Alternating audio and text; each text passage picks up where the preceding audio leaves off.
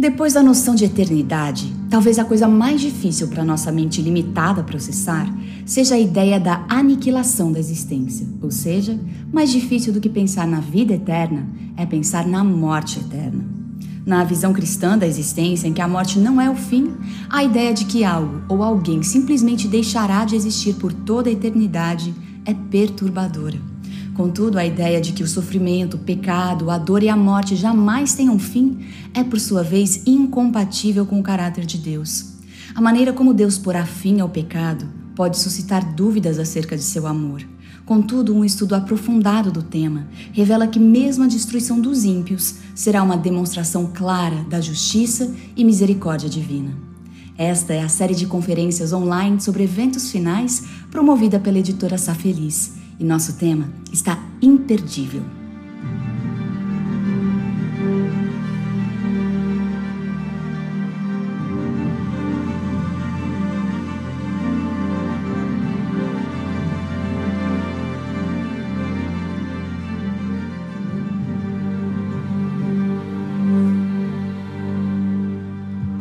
O assunto da nossa entrevista é a destruição dos ímpios. E para conversar conosco sobre isso, temos o privilégio de receber o Dr. Clinton Wallin, doutor em teologia e diretor associado do Instituto Bíblico de Pesquisas. Dr. Wallin, obrigado por estar conosco. Doutor, a destruição dos ímpios é um tema bastante complexo. E um dos principais questionamentos é como equacionar a ideia de um Deus que cria seus filhos por amor e vai destruí-los também por amor. O que o senhor tem a dizer sobre isso? A Bíblia é muito clara a respeito de duas coisas. Número um, que Deus não deseja que ninguém morra, mas que todos se arrependam e sejam salvos. Essa é a sua vontade. Está em 2 Pedro 3, 9. Sendo assim, desde o início, precisamos entender que isso não é algo pelo uh, qual Deus anseia. Na verdade, é exatamente o oposto. Ele deseja, assim como Jesus disse em João 14, de 1 a 3, Na casa de meu pai há muitas moradas. Vou preparar-lhes um lugar. Sendo assim, há um lugar preparado para todos. Deus gostaria que todos fossem salvos mas nem todo mundo quer ser salvo. Nem todo mundo aceita o presente da salvação. E, portanto, em vez de ter o mal e o pecado para sempre, Deus acaba com isso. Acaba com o sofrimento, com a dor, os quais são os resultados do mal e do pecado. E por que a destruição dos ímpios se faz necessária? Talvez devêssemos mencionar que, é claro, muitos cristãos não acreditam que o mal e o pecado serão destruídos afinal. Desde muito cedo, na história da igreja cristã, no segundo, terceiro séculos, tornou-se predominante uma visão baseada na filosofia grega que diz que dentro de cada ser humano é uma alma eterna e imortal que é indestrutível. E, portanto, não há como uh, destruir completamente o mal, porque aqueles que são maus nunca, uh, eles são para sempre imortais. Esse é um conceito terrível e não está de acordo com a Bíblia. Mas, portanto, como resultado, muitos cristãos têm a ideia de que Deus pune as pessoas pelo pecado, mandando-as para o inferno, um tormento sem fim pela eternidade. E essa é uma ideia completamente estranha com relação às Escrituras. Como já falamos sobre o caráter de Deus, Ele não quer que ninguém pereça. Ele quer que vivamos. Romanos 6, 23. O salário do pecado é a morte, não o sofrimento eterno no inferno. Morte, morte eterna. Mas o dom de Deus é a vida eterna através de Jesus Cristo, nosso Senhor. Esse é um conceito muito importante para entender nas Escrituras. Uh, Portanto, quando pensamos em Deus destruindo o mal, ou seja, você sabe, nunca foi no começo. O mal nunca foi algo que Deus quis que existisse. É algo estranho ao seu universo. Bem, devo dizer que eu não fui criado entendendo a Bíblia. Eu não nasci em um lar cristão. Então, quando eu lia em Apocalipse 12, 7, que houve uma guerra no céu, foi um grande choque para mim. Como poderia haver guerra no céu? Ou seja, por quê? Na terra, sim, é um plano pecaminoso do mal, mas guerra no céu, ele deveria ser perfeito. Não deveria haver guerra lá. Mas houve, porque o mal surgiu no coração de um anjo perfeito que Deus criou, chamado Lúcifer. Até o nome significa portador de luz. E ele começou a pensar que ele tinha uma maneira melhor do que a maneira de Deus e convenceu muitos anjos para se juntar a ele. E assim temos a entrada do mal e do pecado no universo. Assim foi. Era estranho desde o começo. Nunca deveria ter existido. E o plano de Deus é que no final ele nunca exista novamente. Assim que for destruído, será destruído para sempre. Uh, Podemos olhar para o começo do nosso mundo da mesma maneira. Deus o fez de maneira perfeita no início de Gênesis 1 e 2. E Deus disse no final que foi muito bom. Estávamos todos em harmonia, uh, nada fora do lugar, tudo lindo e perfeito.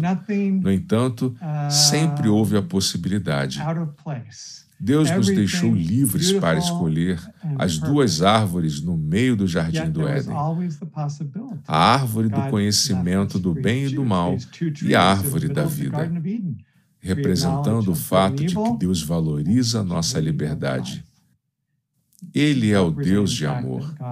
1 João 4,8 diz: Deus é amor.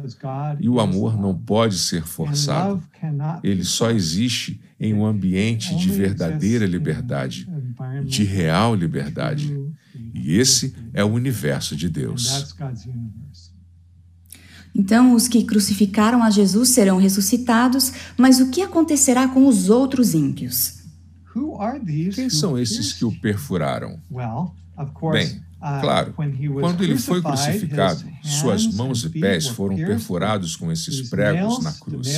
E em seu julgamento diante dos uh, líderes judeus do Sinédrio, ele foi questionado pelo sumo sacerdote, por Caifás. E no fim, porque ele não quis responder às suas perguntas, o sumo sacerdote é o que diz no versículo 63. Jesus ficou em silêncio e o sumo sacerdote respondeu e lhe disse: Exijo que você jure pelo Deus vivo. Se você é o Cristo, o Filho de Deus, diga-nos. Tu mesmo disseste, respondeu Jesus. Mas eu digo a todos vós: chegará o dia em que vereis o Filho do Homem assentado à direita do Poderoso e vindo sobre as nuvens do céu. Então ali, Jesus disse a Caifás e aqueles que estavam envolvidos em sua crucificação, tendo-o visto em sua humilhação, o verão vindo em sua glória, coroado como Rei dos Reis e Senhor dos Senhores. Muito interessante. Você poderia dizer, bem, porque, porque eles são ressuscitados apenas uh, para serem destruídos novamente. Porque se olharmos 2 Tessalonicenses capítulo 1, quando fala uh, novamente sobre a vinda de Jesus e especificamente o que acontece com o ímpio, versículo 7, e dar alívio a vocês que estão sendo atribulados e a nós também, quando o Senhor Jesus for revelado lá do céu, com seus anjos poderosos em chamas flamejantes, ele punirá os que não conhecem a Deus e os que não obedecem ao Evangelho de nosso Senhor Jesus. Eles sofrerão a pena de destruição eterna, a separação da presença do Senhor e da majestade do seu poder. Então eles serão destruídos quando ele vier em chamas de fogo, eles serão consumidos. Mas esse não é o fim. Uh, Esses são aqueles que estão vivos para ver Jesus voltar. São apenas uh, alguns. No início da primeira epístola aos Tessalonicenses, capítulo 4, 16, diz assim: Pois, dada a ordem, com a voz do arcanjo e o ressoar da trombeta de Deus, o próprio Senhor descerá do céu, e os mortos em Cristo ressuscitarão primeiro.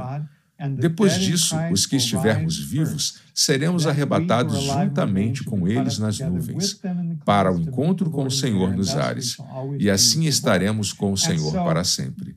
Assim você tem dois grupos na volta de Jesus. Como já mencionamos, os ímpios que são destruídos pelo brilho de sua vinda, a visão de fogo, a glória. Eles não serão capazes de suportar a glória de Deus. E os justos que aceitaram o evangelho de Jesus, obedeceram a sua palavra, são arrebatados para encontrá-lo e são levados para o lugar que ele lhes preparou. Mas esse, na verdade, não é o fim, porque Apocalipse capítulo 20 fala acerca de um milênio. Bem, algumas pessoas acham que o milênio vai acontecer aqui na Terra quando Jesus vier. Mas, como acabamos de ler, esse não é o caso. Ele já preparou um lugar para nós no céu, e quando ele vier novamente, seremos arrebatados para encontrá-lo no ar.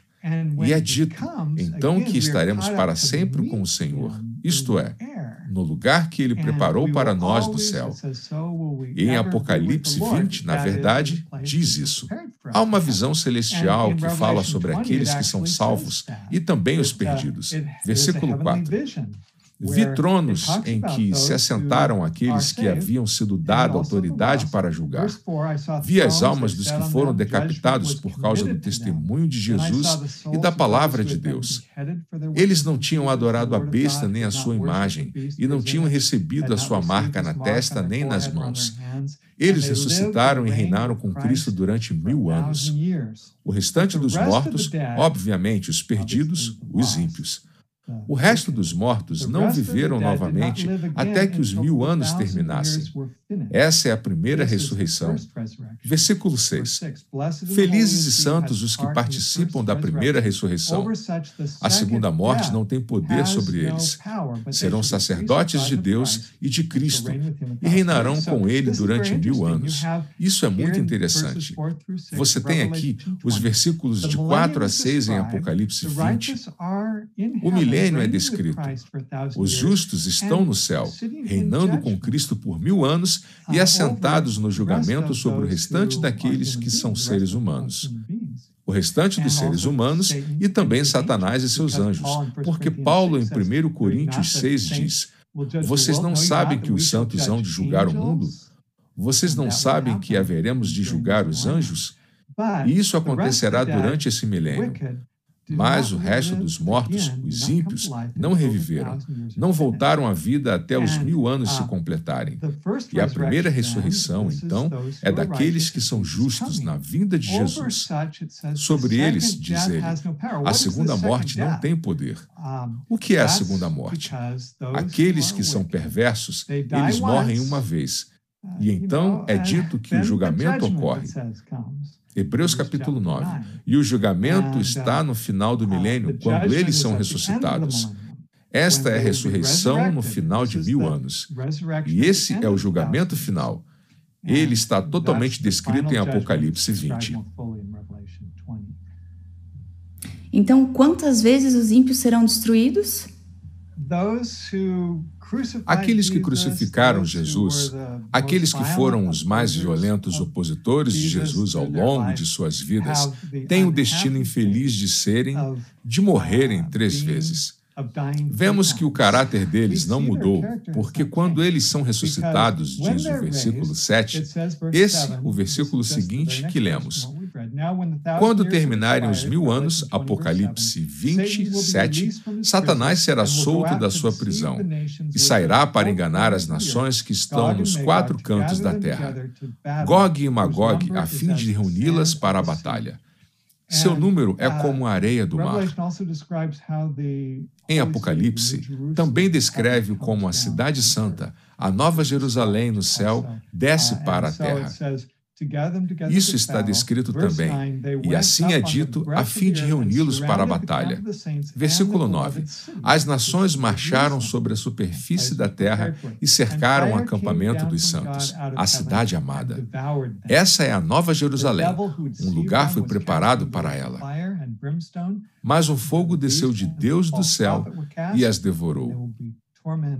O diabo que as enganava foi lançado no lago de fogo que arde como enxofre, onde já haviam sido lançados a besta e o falso profeta. E eles serão atormentados dia e noite para todo sempre. Falaremos sobre isso em instantes. Mas a parte-chave é que eles não, eles não mudaram seu caráter. Completamente impenitentes. Eles até pensam que podem destruir o povo de Deus cercando a cidade, tomando a cidade. Satanás os enganou e os convenceu de que eles têm todos os meios para fazer isso. E fogo desce da parte de Deus e os destrói. Essa é a segunda morte a segunda morte. Bem, pelo fato de Apocalipse estar em tópicos, a próxima visão é sobre o grande julgamento final. Uh, o julgamento, na verdade, acontece durante o tempo em que eles estão cercando a cidade. E assim diz no versículo 11: Depois eu vi um grande trono branco e aquele que nele estava sentado. A terra e o céu fugiram da sua presença e não se encontrou lugar para eles. Vi também os mortos, grandes e pequenos, de pé diante do trono, e livros foram abertos. Outro livro foi aberto, o livro da vida. Os mortos foram julgados de acordo com o que tinham feito, segundo o que estava registrado nos livros. E novamente, de acordo com as obras, o mar entregou os mortos que nele havia, e a morte e o Hades entregaram os mortos que neles havia e cada um foi julgado de acordo com o que tinha feito. Então a morte e o Hades foram lançados no lago de fogo. O lago de fogo é a segunda morte. Se o nome de alguém não foi uh, encontrado no livro da vida, este foi lançado no lago de uh, fogo. Então essa é a segunda morte. É a destruição, o lago de uh, fogo. E por que é chamado de lago de fogo? Talvez você tenha feito essa pergunta. Bem, você se lembra que Jesus disse que seria como nos dias de Noé? De fato, 2 Pedro capítulo 3 fala sobre esse julgamento final dos ímpios. Ele diz, porque ele fala sobre céticos que dizem, onde está a promessa de sua vinda? Já faz muito tempo. Eu já fui um desses céticos. Eu vejo agora os sinais se cumprindo. E não é um questionamento que eu tenho em minha mente mais. A vinda de Jesus está muito próxima. Mas para aqueles que duvidam, e duvidando disso, Pedro diz, versículo 5, mas eles deliberadamente se esquecem. Ele fala sobre a criação, o mundo que foi criado.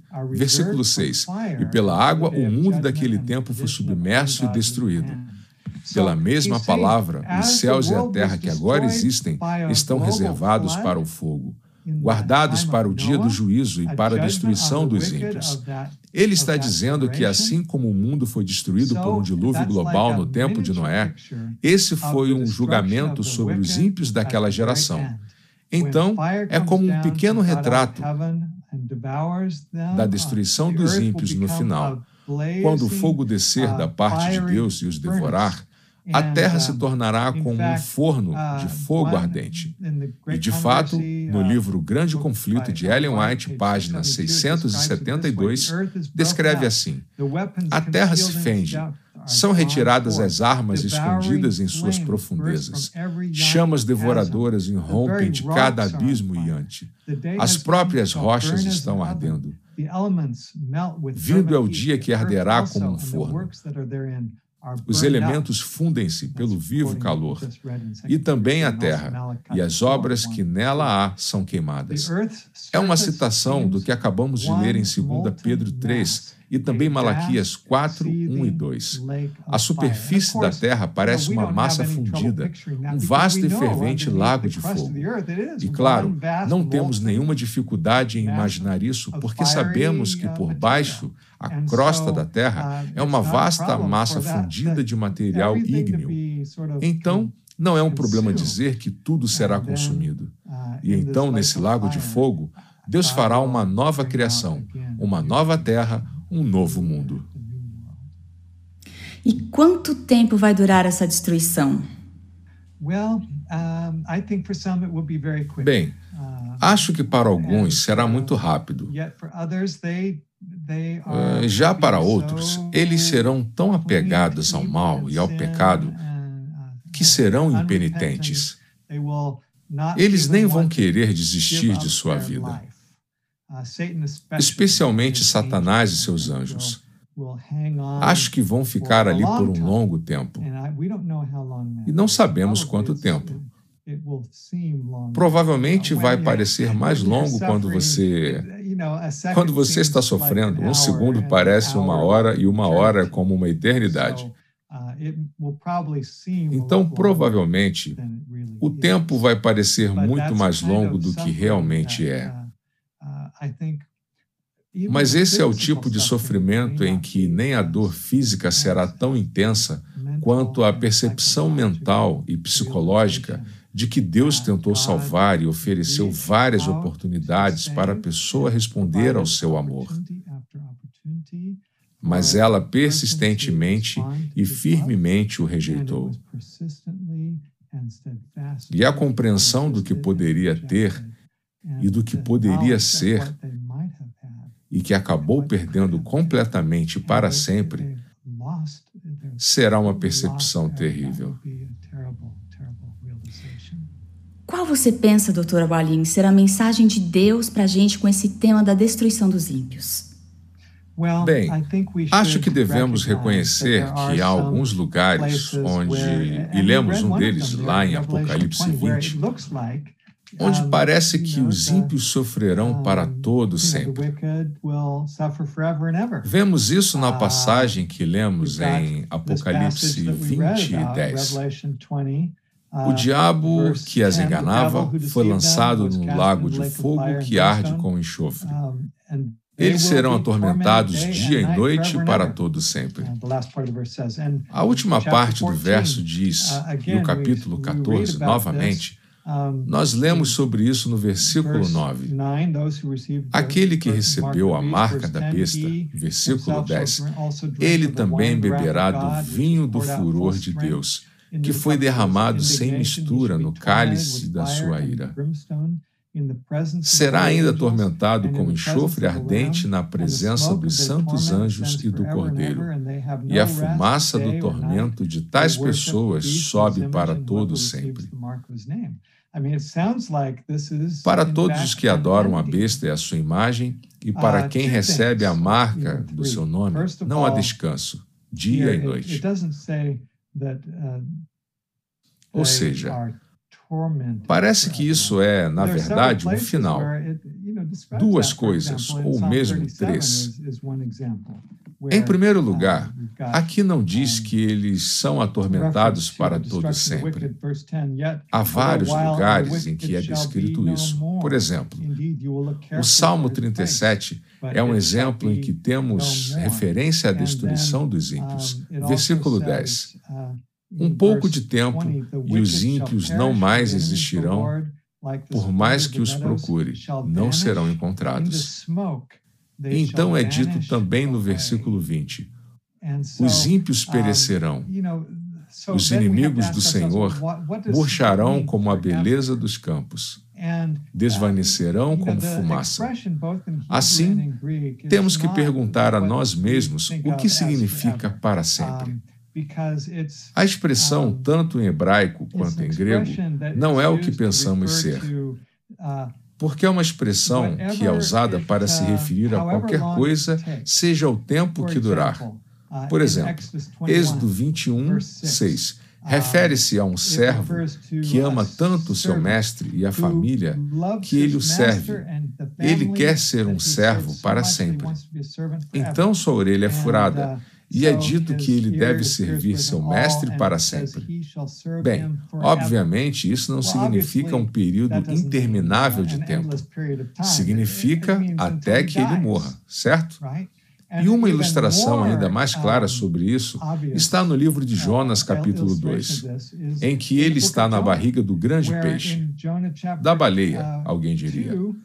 E claro, provavelmente parecia ser para sempre. E ele diz no versículo 6 que estava na barriga do peixe para sempre. É usada a mesma expressão. Mas, como aprendemos no capítulo 1, verso 17, uh, foram apenas três dias e três noites. Três dias e três noites, e não para sempre. Então, a expressão para sempre na Bíblia é relativa.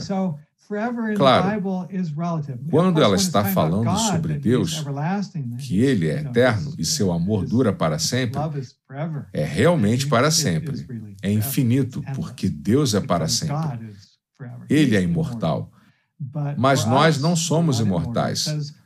Também uh, diz que somente Deus possui a imortalidade. Portanto, nós humanos temos um fim. Uh, para sempre é o tempo que leva para sermos destruídos. E o que nós podemos aprender sobre o caráter de Deus, contemplando todas essas informações que você nos trouxe? Bem, o primeiro ponto é que temos que reconhecer que ele passou por esse caminho primeiro. Porque Jesus na cruz clamou: meu Deus, meu Deus, por que me abandonaste? Ele não conseguia ver através das portas do sepulcro. Ele estava carregando os pecados e a culpa de toda a humanidade. E ele pagou a pena por todos, para que ninguém precisasse sofrer a segunda morte. Ele morreu o equivalente à segunda morte para todos. Imagine nunca ter se separado de seu pai desde toda a eternidade. Não podemos nem mesmo imaginar o que significa. Deus existe e, de repente, o pai e o filho são arrancados um do outro pela cruz, que separa Jesus do pai. E ele nunca havia se separado antes. E estava morrendo sem esperança de ser ressuscitado acreditando que morreria para sempre por nós. Era isso que ele estava disposto a fazer.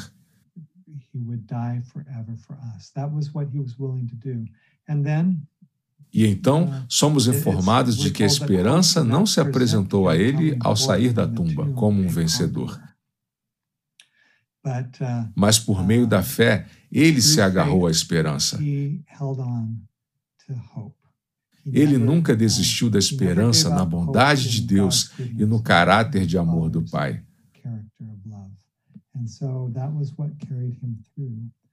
E então foi isso que o sustentou. E porque ele, claro, nunca pecou. Ele foi ressuscitado no terceiro dia, domingo de manhã, naquela manhã de Páscoa. Então Jesus sofreu como os ímpios sofrerão no final, em que o maior sofrimento é aquela perda, como eu descrevi. Um sentimento de que não há saída, a não ser a extinção total, a morte final pela qual ele passou antes. E então aqueles que morrerem no final reconhecerão.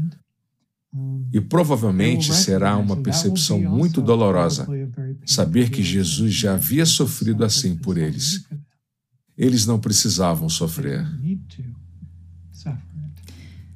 E como nós podemos nos preparar para estar entre os que não serão destruídos? Porque, pela descrição da lista que você leu, não tem ninguém que escape a pelo menos uma dessas listas. Uh, Bem, quantos são muitos? Deus não quer que ninguém pereça. Ele quer que todos uh, sejam salvos. Então, sim, uh, será uma tragédia, uma tragédia eterna. Estará faltando algum membro da família ou um ente querido no céu por causa disso. E essa é uma das grandes tragédias que esperamos poder evitar compartilhando com outras pessoas o que sabemos sobre a Bíblia para que eles não estejam do lado errado do milênio, ressuscitados somente após os mil anos.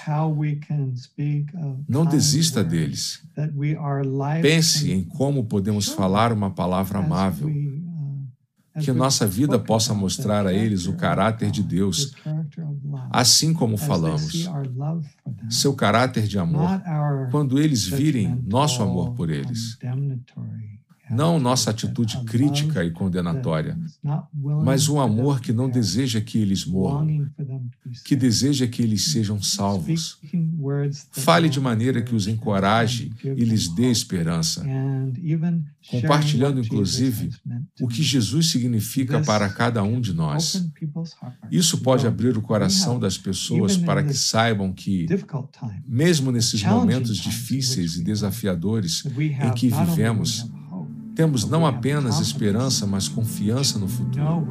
Nós sabemos para onde estamos indo e temos um lugar garantido para nós, porque Jesus garantiu com sua morte. Dr. Wallin, eu agradeço de coração pela explicação tão clara e pelo modo tão sincero e profundo no qual você abordou esse assunto.